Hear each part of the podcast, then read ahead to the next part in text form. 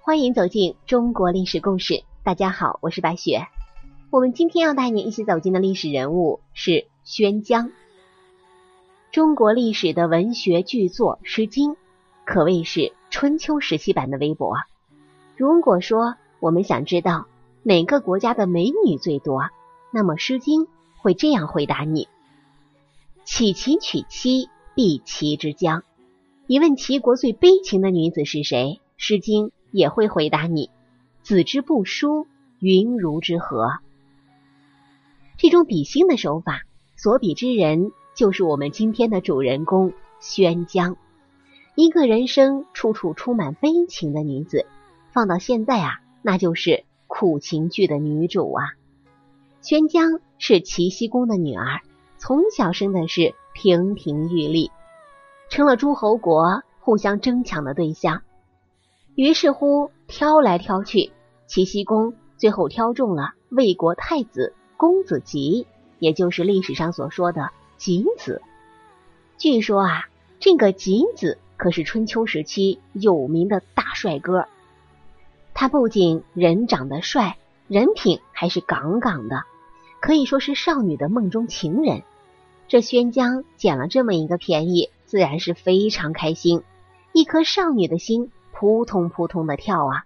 没有出嫁，就已然幻想着跟春秋第一帅哥。景子的婚后生活得多么幸福，多么甜蜜呀！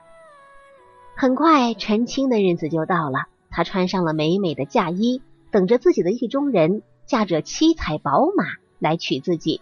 可是啊，她全部猜错了，没有猜中开头，更没有猜中结尾。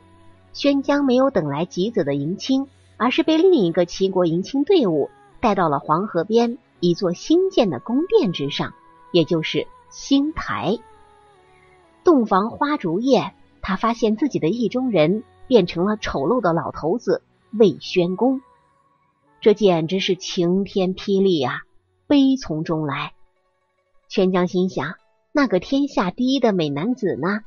那个温润无双的意中人去哪里了？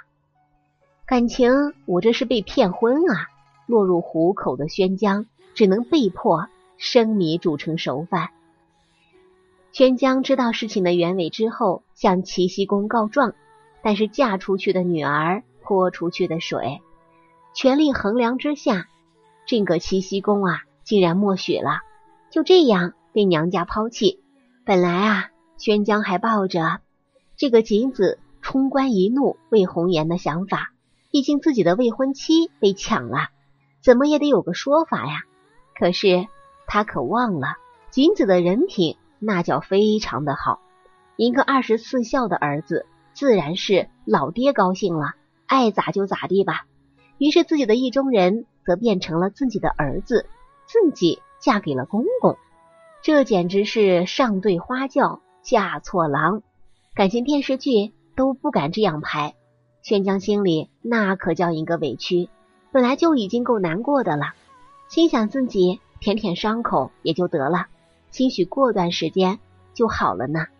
谁想到啊，吃瓜的群众写了这么一首诗，《诗经》被封新台，发到了春秋版的微博《诗经》之上，而且还上了头条。这无疑是伤口撒盐，时刻提醒着这里好痛啊！就这样，宣姜被迫和魏宣公在新台过着恩爱的日子。当然了。这个恩爱可是挂着引号的。几年之后，居然还生下了公子寿和公子硕，而宣姜悲催的命运齿轮现在才算开始。感情之前经历的还都不算呀，咱们往后听。作为一个小妈，宣江时常会碰到心动的前任，看着那张颠倒众生的脸。宣江心中的苦涩、悲伤、嫉妒、仇恨，全部在内心交织着，以至于他都出现了幻觉。一会是魏宣公的脸，一会是吉子的脸，反反复复的切换。最后啊，宣江是彻底崩溃了，心里就发生了扭曲。咱们话说回来，宣姜的两个儿子可谓是两个极端。公子硕心狠手辣，爱搞小九九；公子寿善良正义，深得宣姜和魏宣公的喜爱。就连锦子对他也是另眼相看。公子硕见自己是爹不亲娘不爱，完全跟个摆设似的，所以啊，就经常在背后给公子寿和锦子捅刀子。这小刀子怎么捅啊？公子硕不断的去宣姜的面前打小报告，说这两个人的坏话，还不断的洗宣姜的脑，勾起自己老妈的伤心事。一哭二闹三上吊，久而久之啊，宣姜就被公子硕成功的给传销了。这个时候，宣姜的智商已然是降到了零，而他也想着立自己最爱的大儿子公子硕为太子。毕竟，面对那个颜值爆表却又无情的未婚夫，宣姜的心里是又气又痛。于是，他就吹起了历史上最无敌、最强大的枕边风，给魏宣公洗脑，立我的大儿子公子寿为太子，立我的大儿子公子寿为太子，就像紧箍咒似的，一天念他个八百遍。面对这强劲的枕边风，这魏宣公哪里经得住啊？于是就决定。废了吉子，可是废太子可是一件大事儿，不能盲目从之，这是个难题。而且啊，公子吉的口碑还特别好，贸然废了他会引起民愤的。后来他就打算一不做二不休，用最简单粗暴的方法刺杀爹爹，刺杀儿子，在历史上啊，往往也就是因为皇位之争了。不过啊，一般情况下。都是儿子刺杀老子，很少有这种老子刺杀儿子的。那么这个宣公的计划是这样的：从魏国到齐国的路上，你看见谁拿了牛尾巴，你就杀谁。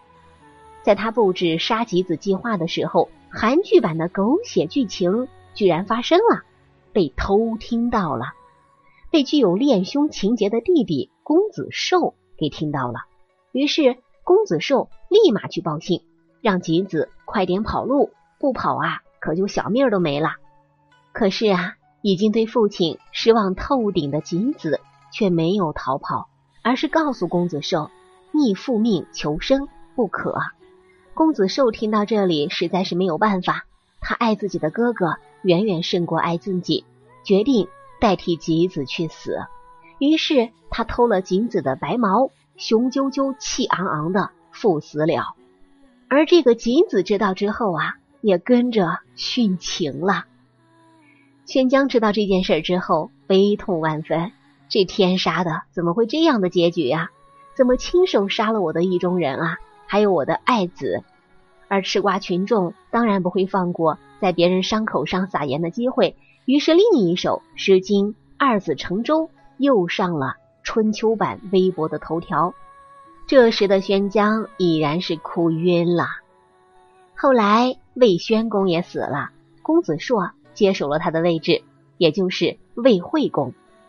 但公子硕没有开心多久，就被赶下台了，逃到齐国。为了复位，魏惠公就联合舅舅齐襄公，把宣姜给卖了，卖给了景子的弟弟公子完。八年了，宣姜还是没有被放过。宣姜不愿意，公子完也不愿意啊。但没有办法，政治联姻嘛，不愿意也得愿意。婚后，这二人也可以说是相敬如宾，这小日子也还算过得去，生的孩子也挺优秀的。但宣姜心里的悲痛却没有消失，带着这悲痛，他度过了后半生。当然了，春秋版的博主可不会放过这么好的头条。一首《诗经》，君子偕老，火遍大江南北。咱们回观宣姜的一生，他就像一个具有悲情色彩的傀儡。他爱情悲，一婚被迫嫁不爱之人，被迫与自己的意中人分开了；二婚被迫嫁给继子，承受千年淫于旧的骂名。他亲情悲，被娘家无情的抛弃。在需要娘家支持的时候，娘家人选择了利益，而儿子也不孝，为了权力卖母杀兄。他的灵魂更是悲，虽然过着锦衣玉食的生活，但他的精神一直是空虚寂寞。最悲的莫过于听信谗言，把自己的爱子和最爱的男人推向了死亡之路。这宣江的悲情人生，真可谓是春秋第一悲的女子，当之无愧呀！好了，朋友们，咱们本期的故事到这里就结束了，感谢您的收听。喜欢的朋友欢迎点赞转发，也欢迎您评论留言。下期我们要带您走进庄姜的故事。这几个江女子们经历是一个比一个奇，而结局呢，也是一个比一个悲。我是白雪，下期再见。